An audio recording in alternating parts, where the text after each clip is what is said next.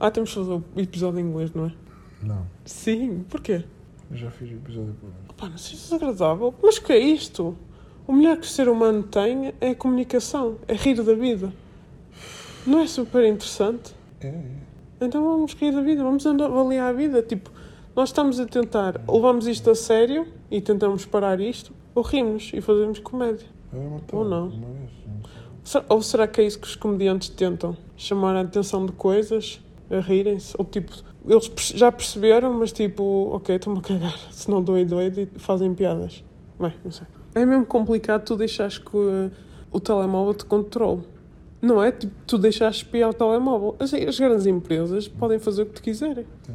Podem, uh, se quiserem, se te quiserem controlar, com o reconhecimento, uh, com a um, inteligência artificial, eles podem ensinar os modelos a, a ver, uh, tipo, estão a ensinar a escutar aquilo que tu dizes, a traduzir para palavras. Se calhar eu é que lhes estou a dar uma ideia. E um, tipo, certas palavras, certas frases, eles banem ou, uh, sei lá, tiram-te um ponto na tua avaliação, ou ocultam a tua informação, percebes? Uhum. Para que não chegue aos outros. Se isto, se estarmos em plataformas que eles dominam, é a única maneira de comunicar. Sim, é o que está a acontecer.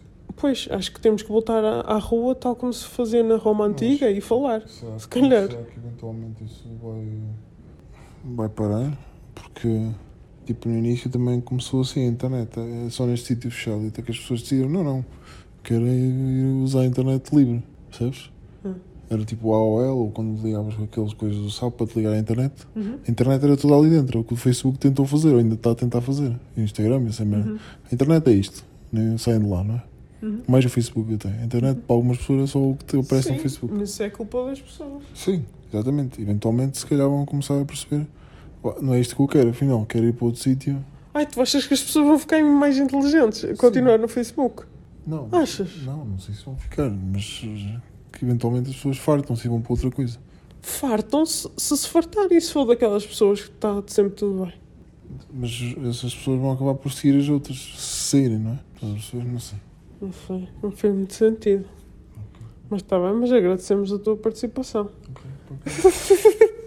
Olha uma coisa. Não? Tu vais pôr, eu ainda não te contei o que queria dizer desde o início. não?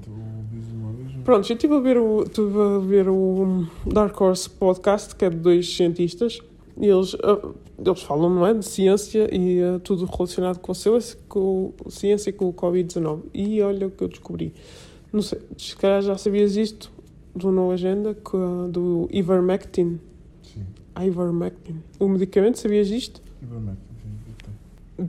Que falaram que não podia ser usado para Covid, Sim, mas sabes disso? sim. sim. Mas isso não é o mesmo da malária ou é outro ainda?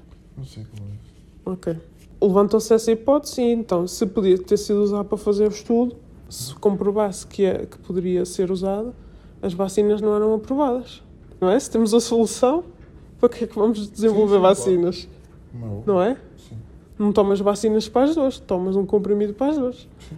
Mas usa a aprovação para, de, de emergência, os critérios são ah, se é uma condição ah, de ameaça à vida, para já, em que porcentagem é que eles definiram que era uma ameaça à vida? É que não é para a vida de todos, se calhar estou a ser um bocado egoísta, mas fomos um bocado longe nisto. Mas pronto.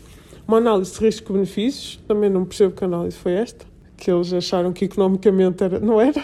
Tipo, é suposto pro- protegerem o povo, não é fazer a primeira coisa que lhes aparece na cabeça.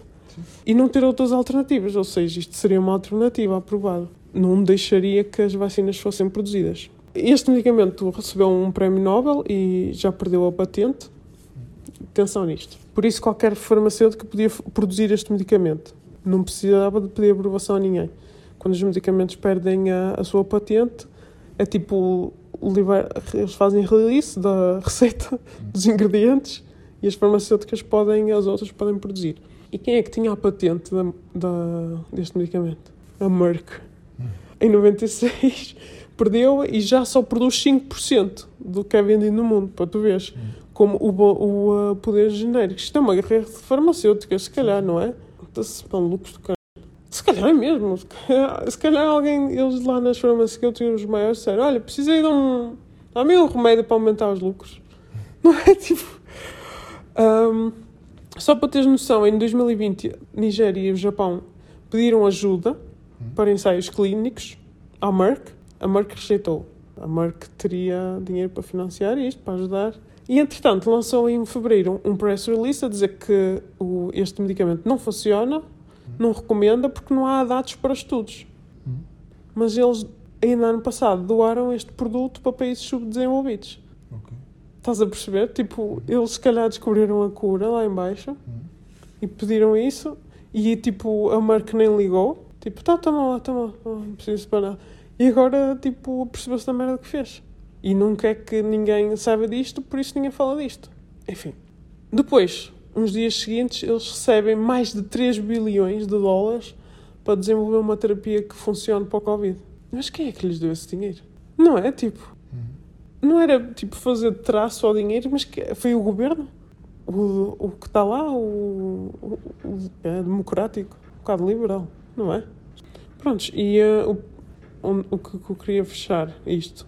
O problema de não falarmos sobre estas coisas e rejeitarmos logo como uma teoria da conspiração, nem estamos a ver que, tudo isto faz sentido. Se nós não sabemos, os- não é? Na análise riscos-benefícios, eu acho que se calhar o problema é que as pessoas deixaram de fazer uma análise riscos-benefícios para a sua própria vida. Se não conhecemos os perigos de uma vacina a longo prazo e se temos um medicamento que já está aprovado, porque é que, olha, desculpe, queria mais informações sobre aquilo. Não é porque é que é logo tipo labelado, etiquetado como teoria da conspiração. Mostra que quem lhe interessa quer-te vender o, o mais caro, não é? Então, a culpa é das pessoas que se deixam dominar. Sim. São burras. E agora? Se as pessoas não estiverem dispostas a ouvir isto, como é que elas sabem? Era matá-los.